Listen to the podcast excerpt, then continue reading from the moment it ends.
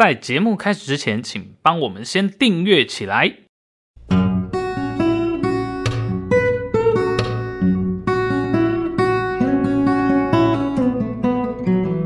欢迎来到卡关实验室，听卡关不卡油。今天呢，我们有收到来自听众朋友的提问哦。那这个应该是一位女性的听众朋友啦，嗯、想要问问看我们马甲线到底要怎么练，然后是不是女生会比男生难练出所谓的呃腹肌或是马甲线这个东西？的确啊，很多呃女生朋友都会有这算是困扰嘛，还是说一个愿望？嗯哼，就是希望说，哎，有练出马甲线，甚至什么川字肌是。对，就是，嗯、但是有的女生又怕练成金刚芭比那种冰块腹肌那样子，她们就觉得很困扰，嗯哼嗯嗯，对吧？所以就回归到至少大家的共同的愿望就是，哎，有个漂亮的腰身，然后让你的身形啊、哦、腿的比例看起来就哎很，至少是看起来很健康啦。嗯哼哼，对，其实像现在很多人的工作形态可能是久坐的这一群人啊，嗯，呃，久坐之后，其实你的活动量哦，一天的活动量就会下降，那不可避免的可能就会有一些像这个小腹啊，会容易凸出来，或是变得比较没力啊，然后你的肚皮就会比较松垮啊，等等的哦，所以确实这个我们跟对卡关不卡油这个系列算是蛮受欢迎的啦。好，那其实以往的节目里面我们有提到过所谓的，呃，要怎么去让你的肌肉线条、腹肌更明显。嗯，那其实我们把这个重点，我们就会 focus 在这个所谓的马甲线上面。嗯，好，那马上我们就请小助手抽题。马甲线是不少女性朋友们追求的好身形，但不少人呐、啊，在跟着网络教学锻炼以后，迟迟得不到效果，反而容易练出一身伤。到底网络上教的动作是正确的吗？我相信有许多听众朋友有这种马甲线的需求的人啊，不论男女老少了哈，可能大家第一件事情就是可能先哎、欸、爬爬稳，嗯哼，看一下网络上有什么资讯，或者说有没有什么教练呐、啊，哈，或者网美有提供这一些线索。对，但事实上网络上提供的各种训练方式，不能说全错或全对，但是一定都会隐含着一些地雷。嗯哼，所以我觉得今天我觉得需要用站在物理治疗师的一个观点，然后来聊一聊，所以到底你在训练的过程当中。有没有需要避开哪些地雷，或者说哪一些原则是需要被啊呃、严格的遵守的？我觉得呃要聊这个主题哦，绝对一定要把我们就是洞悉的。呃，所有女性朋友最深爱的阿泽，来对讲这句话会不会出问题？好好，OK OK，对，要由他来担任闯关者啊，那我就来中当守关者啦。好，没问题。好，那我们接着就进入第一关喽。那第一关就是哈，呃，马甲线跟腹肌它的差异到底在哪里？那再来就是说我可不可以？因为有的女生朋友会会怕说，哎，练练的过程中反而练出很 man 的那个冰块腹肌。嗯嗯，有没有办法就是只要马甲线，然后不要腹肌呢？哦，对好，OK，那我们首先现在回答到底什么是马甲线呢、啊？呃，其实马甲线哦，它在这个定义上面，它比较像是就是我们如果说没有穿上衣的时候，我们的肚子哦，你看过去肚脐为轴哦，那它可能左右各差不多呃四五公分左右吧，你会看到两条直线，然后在你的腹部这呃腹部的这一个区块，那看起来的样子就好像你扎了一个马甲的这种感觉，所以呢，呃，我们就称为叫马甲线嘛。哦，那实实际上要有这个线呢，这个线其实是肌肉的边边缘，嗯，哦，那它就是我们在呃前方的这条腹直肌的边边啊，等于它的边界的地方，哦，所以这个马甲线指的其实是这个肌肉最外沿的这一条线，叫马甲线，所以它轮廓这样子。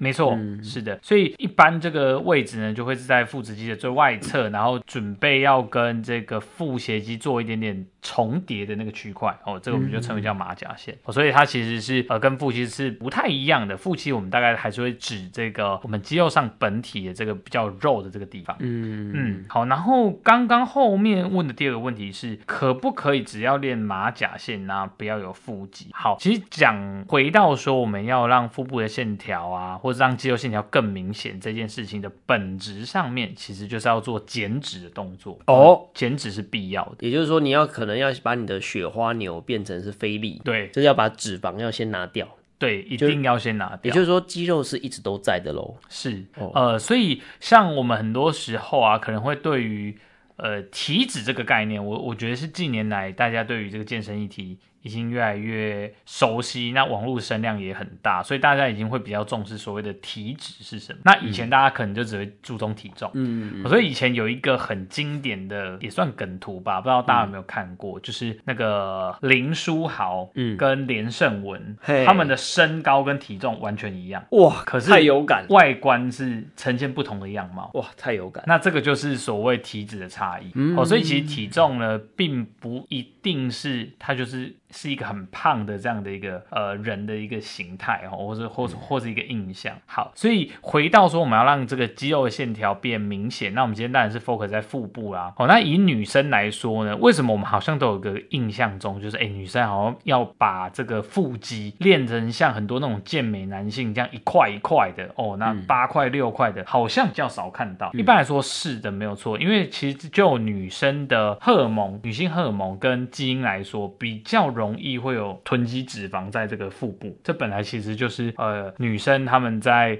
基因上面先天上的一个限制啊。哦，所以你今今天在腹部的脂肪如果越多，那相对来说你的马甲线也好，你的腹肌的线条也好，它就会比较比较少，比较不明显。意思就是女生要把这个马甲线练出来，可能就受限于她的体脂，嗯哼，就覆盖在那边的量比较多。对，那这样我们有很多听众已经准备下线了。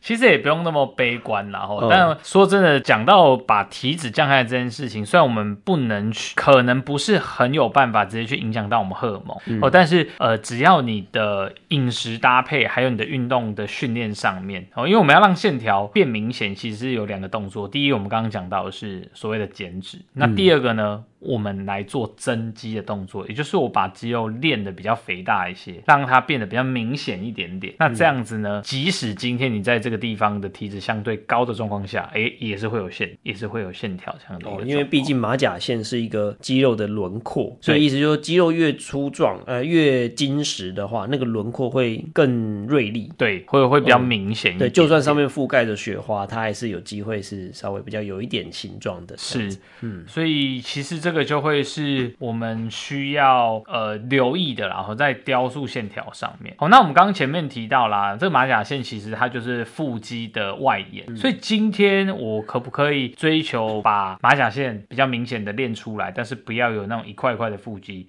其实说真的，一部分还是要靠先天你的脂肪分布啦。我举例哈，如果说我们在这个腹直肌的肌肉本体上面覆盖脂肪比较多，那这时候你就不会看出来你的、嗯、你的腹直肌是一块一块、六块八块。嗯哦，但如果说你一边一般来说，我们在这个腹直肌跟腹斜肌的交界处，也就是我们马甲线的这条直线上面，通常脂肪量不会那么的多。所以理论上来说，你要把马甲线练出来或是吃出来。是会比你要练成这个六块腹肌、八块腹肌还要容易一些哦，这样子啊，嗯、所以这样子，所以呃，各位听众朋友不要气馁哈，就是马甲线还是比练腹肌的那种方块肌、呃冰块肌对还要来得容易许多。呃，一般来说会比较容易一些啦，然后、嗯、所以这个的话就会变成是说是很有机会你在呃加强腹部肌肉的训练当中，然后把你的饮食控制中。你会先看到马甲线。哦，哦，那如果说你你维持的那个体脂状态，你已经很满意了，嗯，哎，那那其实就 keep maintain 维持这个状态就好。那这样会不会有看到一群人是变成是他看到了马甲线，但是他的肚子的正中央还是有一一坨肥肉，意思是会有这个现象咯？呃，可能会，但是一般来说，我们这个肚皮上面的皮下脂肪分布不会那么的不均匀，嗯、一般来说是不会这样子，哦、嗯，所以是等于是等比例的去这样递减的对，对对对。对，没有错。嗯，所以其实只要透过好好的饮食控制跟训练的话，呃，腹部线条这件事情哦，其实是会循序渐进的。嗯、那我们就可以去依照个人的需求，依照个人这个美观度哦，或者说对自己。形体线条追求的这个等于是满意度，然后再去做调整就可以了。嗯，如果不够满意，就再多准备两支眼影就可以了。啊，这也是一个很好这样就比较快了。对对对 对，这也可以啦，强化你的效果。对对对，想怎么样画就怎么画。没错。好，那这样第一题我觉得应该回答的蛮完整的啦，我们就给过喽。Yes。好，第二题就。很重点了哈，就是阿哲专业中的专重中之重了哈。好，就是许多网络上的教学会教很多什么什么叫做什么腹肌炸裂者啊，反正就是会起一些很奇怪的名字哦。那我们举几个简单的常见的动作，那让阿哲来帮我们分析一下，嗯，看说这些动作到底对于训练出马甲线有没有帮助？嗯嗯，或者说，哎，在训练过程可能哪一些动作会有一些禁忌，会产生伤害？那帮我们解析一下。那我在这边讲三个比较常看到的动作，嗯第一个就是仰卧起坐，嗯哼，好，然后再第二个就是躺姿的情况之下做卷腹的动作。嗯哼，好，然后第三个就是在躺姿并且卷腹的情况之下去做空中踩脚踏车的动作。嗯嗯嗯，然后在在第四个，这个是我比较好奇，就是我刚刚有查到、嗯、有一个东西叫做俄罗斯转体啊哈，嗯、对，就是大概有看到这四种，就是可能会都会多多少少会提到的东西。那让阿哲帮我们解析一下。好，OK，那首先来说哈，其实以上上述提到的这些训练，整体来说，如果你的动作没有问题的话，对于腹部的训练都会有。有帮助，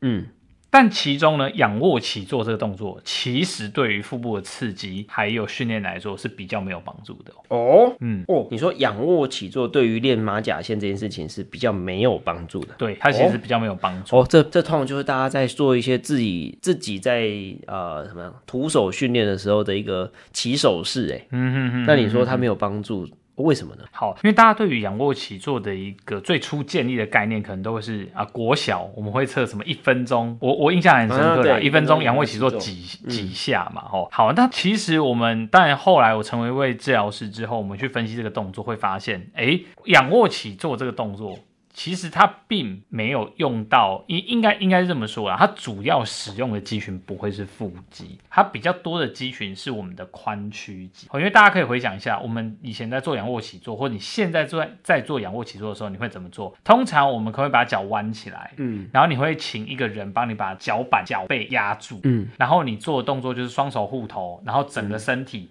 往上卷起来，卷起来或提起来，嗯，那这时候你的胸口会往大腿靠近，对。好，那这个动作其实。你往返做这个动作的时候，它其实是在做一个髋关节的弯曲动作，哦、我们叫髋屈的动作。嗯，呃，简单来说，哦，跟你站姿之下抬大腿，把大腿抬起来，嗯、像我们高抬腿这样踏步走的那个动作，其实是一样，就是练到的肌肉群是可能是雷同的这样子。对，所以它主要是会以髋屈肌这个动作去做发力。嗯，哦，那腹部在这个动作中有没有参与呢？其实还是有的，但是相对来说，它的肌肉长度嗯比较没有变化，所以大部分他在做的是我们叫做等长收缩的一个动作，嗯、也就是肌肉长度不变，但它有在用力的一个状态。嗯，那这样子对于让肌肉变大或变壮，就可能效益就没有那么大。没错，这样是它的效益就没有那么没有那么好。嗯、那相对来说，我们刚刚提到的。呃，这个躺姿的卷腹，哎，这个动作就是比较特殊一些，然后，嗯，这个卷腹我们在做的时候，你就会有一个明显的，你的通常是骨盆下腹这边是不动的，嗯、那由你的这个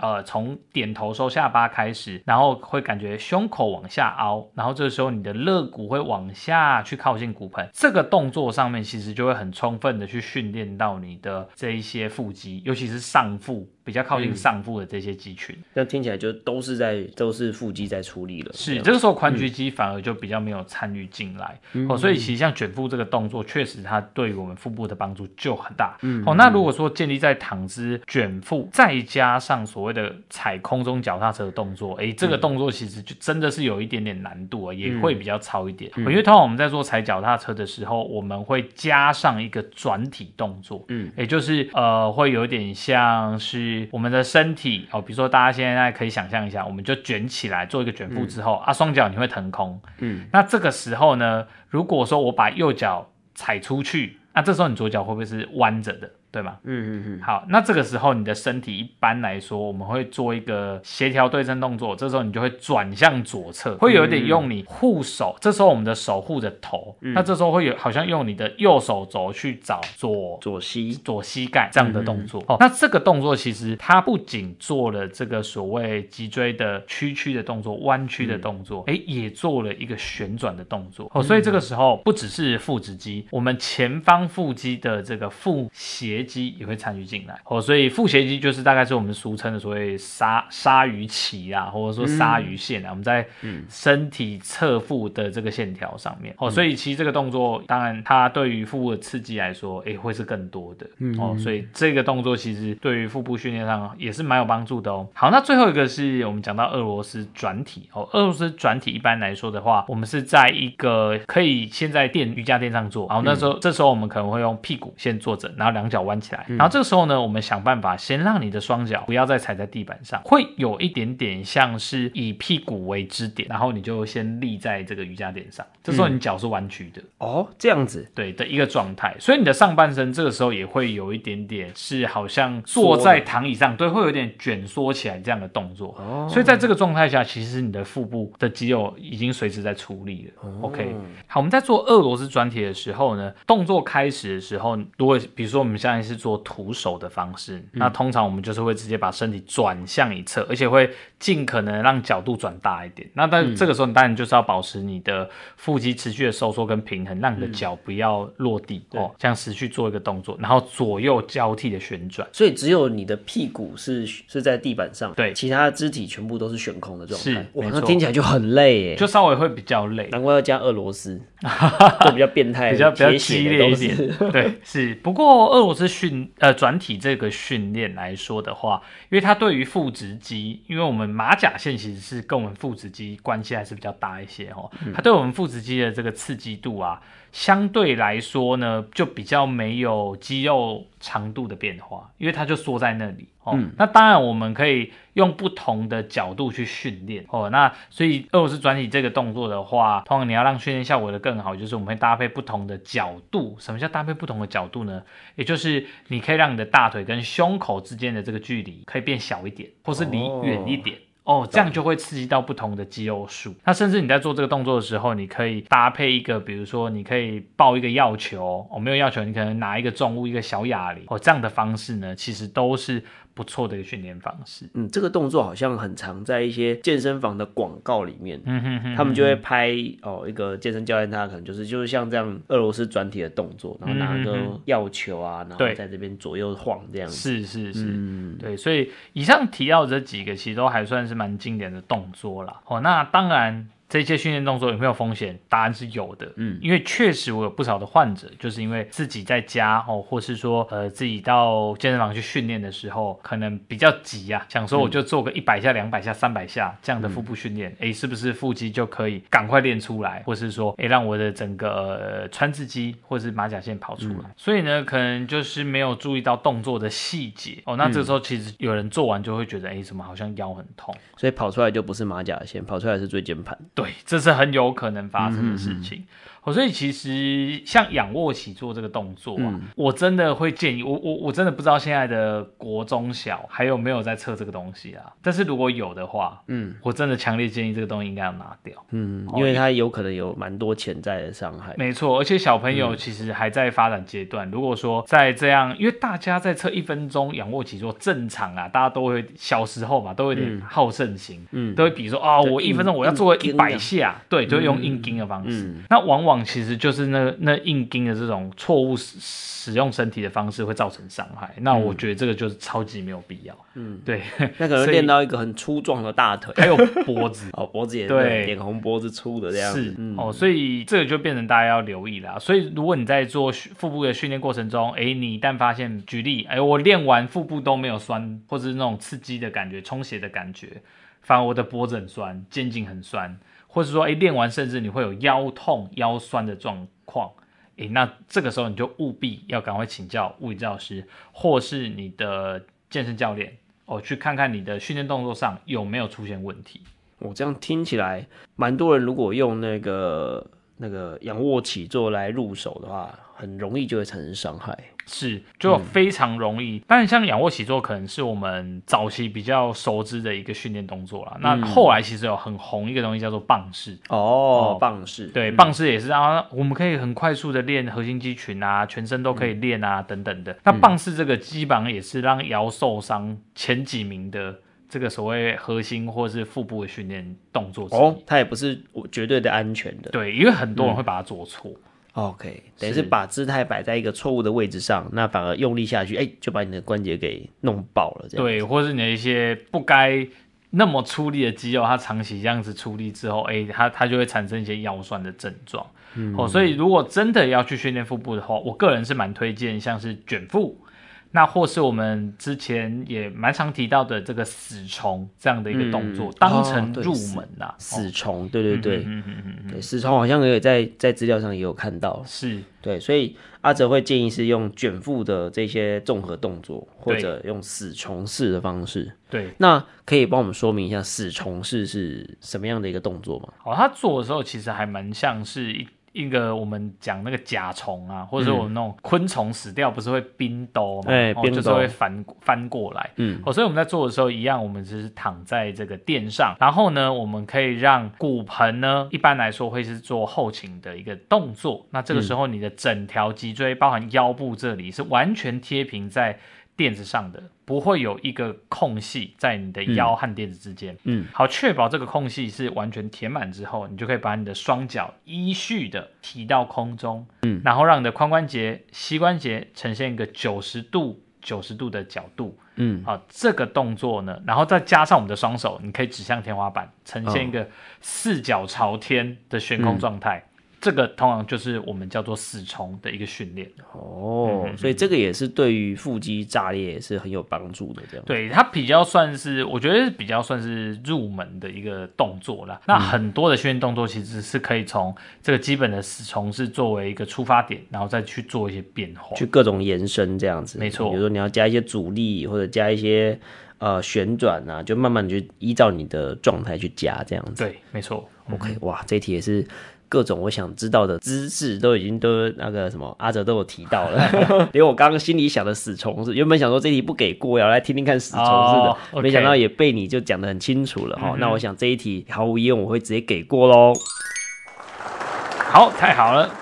好，那接着就要进入第第三题，也是最重要的一题。我想各位听众朋友听到这边一定觉得哦，好，那我应该要选择哪一些动作来作为我的。锻炼马甲线之路的这个铺陈了哈，那接着他会问怎么练，嗯，比如说我一天要练几次，或者动作上要怎么样去加阻力，嗯、那针对这件事情，呃，阿哲有什么样的看法呢？好，如果是以物理治疗师的观点啊，去谈训练马甲线这件事情啊，首先第一件事哈，我个人还是会强烈建议。一定要去调整你的饮食，哦，因为健身界或者我们说这个这个训练界有一句话嘛，嗯，我们就是七分靠吃，三分靠练，嗯，哦，或者说六分靠吃，三分靠练，啊，一分靠睡，哦，通常就是这几件事情最重要，吃，然后动跟睡，这三件事是最重要。所以以比重来说，你怎么吃还是会决定你的马甲线。它的成效，训练成效会是怎么样？好，如果说我们已经把饮食这个做一个很好的调整了哦，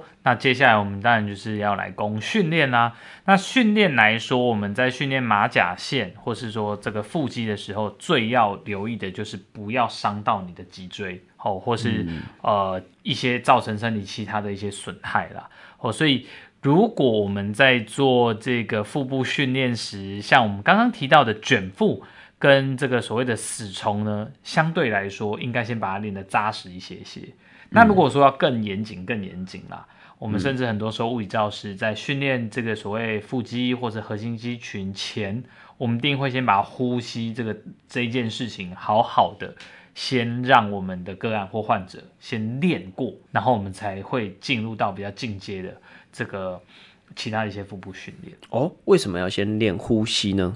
好，因为大家其实对于核心肌群的训，呃，应该说想象哦，可能都会想说，诶，核心肌群不是就是指腹肌吗？哦，但其实不然哦，核心肌群里面有一块非常重要，而且也是比重很大的肌肉，就是我们的横膈膜，嗯，也就是我们呼吸最主要的一个肌肉。好，嗯，所以好好的去把你的呼吸做一个好的启动跟诱发，会让你的这个横膈膜。有好好的被训练到，并且也可以让你的腹内压在你要做各种训练的时候，会让腹内压保持在一个比较稳定的状态。那有稳定的腹内压，也会让你的脊椎比较不容易受伤。哦，而且横膈膜的训练，横膈膜在收缩的时候，它其实跟其他的核心肌群会有共同收缩的这个效应，它会有联动性。嗯，所以就会让整个腹内压是可以保持稳定的。那各位听众朋友可能会很好奇，那怎么会讲到腹内压？我训练腹肌跟腹内压有什么关系？嗯、那阿哲可以帮我们回答一下吗？当我们在训练腹肌的时候，其实腹内压扮演的角色算是一个保护啦，然后还有呢，可以让我们的腹肌更好出力的一个角色。嗯、所以，如果你今天呢，像我们很常看到，比如说奥运的时候一些举重比赛，好了，嗯、你会看到这些选手啊，他们不是都会绑个腰带？哦，说那个不是装饰用的，就是，哎、欸，当然不是哦。那个腰带它其实有一个很重要的功能，就是帮助我们去稳定住我们的腹内压。嗯、哦，那当然，正常状况下，如果我们不是是在做很大的负重训练的时候，是可能不用到这个东西、嗯、哦。但通常我们在练到一定程度，无论今天你在练深蹲啊，嗯、无论你今天在练硬举啊，诶，很多人其实会把这个健身腰带给扎上哦。嗯、那也可以给自己一个好的保护跟回馈，让你的腹内压更加的稳定哦。因为你的你在负重的时候，你的身体就像一根柱子一样，嗯、这个柱子如果没有做结构强化，它可能就会压垮。嗯哼，对，所以腹内压对于各种负重的训练，好，其实各位听众朋友都一定要稍微留意的。如果说你除了说练马甲线之外，你可能有做一些重量训练，会有需要去负重的话，嗯哼，都一定要让你的教练好去调一下你的呼吸，好，然后去试着让你的腹内压是一个在稳定而且可以正常做动的状态。没错，嗯，而且在这个状态下，其实。之后你要接受各种训练，它就会有效益很多了。嗯、哦，你也会变得比较好发力。嗯、哦，所以如果说我们以顺序上来说，可能会先把呼吸建立好，然后我们可以开始先做一些有关骨盆跟腰部这边的一些稳定训练。嗯、诶，那接下来你的腹部的这些肌群，其实在很短期的时间内就会得到一个提升。我是指力量上面哦，哦，你可能大概两周、三周，诶，它的力量控制就变好了。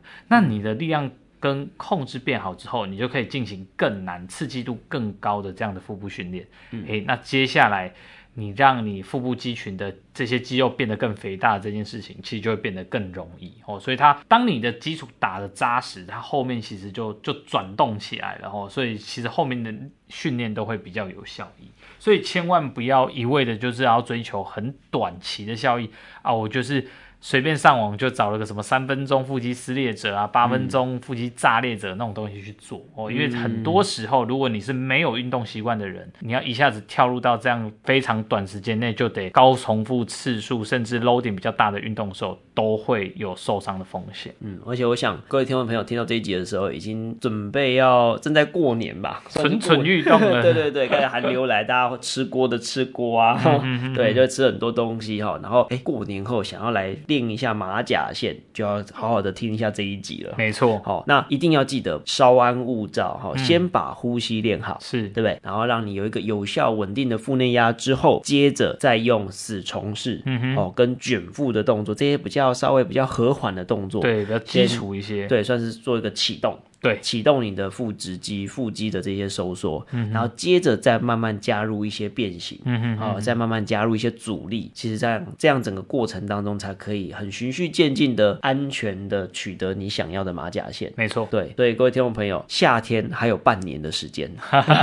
所以不要急于一时。哈、哦，你如果练到一半哦，你跑出来的不是马甲线，跑出一个椎间盘，你就惨。嗯、哦，所以啊、呃，我想阿哲今天讲的这一些，就是一个我觉得呃，我自己都觉得很受。受用，嗯哼哼哼，对，所以要开练了吗？呃，等春天再说。好好的，那我们来听听看这关给不给过呢？Yes，全部过关啦。嗯、好，其实我们在训练马甲线过程中呢，说真的啦，大家对于呃运动这件事情，可能每个人有不同的追求。有些人为了健康，有些人是为了体态美。嗯、哦，但说说真的啊，为了体态美的前提，我们还是希望大家可以是健康的训练。嗯，哦，其实我们听过更呃，也也也不能说不好啦，但是对我来说是比较激烈的方式，是用人工的方式去做雕塑，对，嗯、或是马甲线。我不晓得大家有没有对于一个国外新闻是有印象，就是国外。有一个是很追求像那个芭比里面男主角肯尼，嗯，他就是花了不知道已经几百万在自己的身上动这些刀。嗯、他的因为肯尼有肌肉线条嘛，嗯，所以甚至他身上所有手臂上啊、腹部上啊、胸肌啊这些线条都不是他练的，都是他是靠手术做出来的。哇，所以他把时间拿去赚钱，然后动手术，不是拿去练身体。哎，对，虽然虽然我不知道这个他他是怎么赚的啦，但是呃，说真的，以这样的状态来说，后续你你你还是会有很多需要在后面。可能再次动刀啊，或者是说你会需要一些药物去维持这样的一个状态，相对来说就比较没有那么健康了。嗯，哦，所以当然我们身为医疗人员，还是会大家希望在追求美的过程中，我、哦、是可以保持健康，而且不要受伤，真的，这非常重要。好的，以上就是今天的节目内容。如果你喜欢我们的节目，欢迎订阅跟按赞。如果想要听更多有关物理治疗或是健康相关的议题，欢迎在下方留言给我们，或是可以写 email 给我们哦。我是物理治疗师阿泽，我是主科人老郑卡。关实验室，我们下次见，拜拜。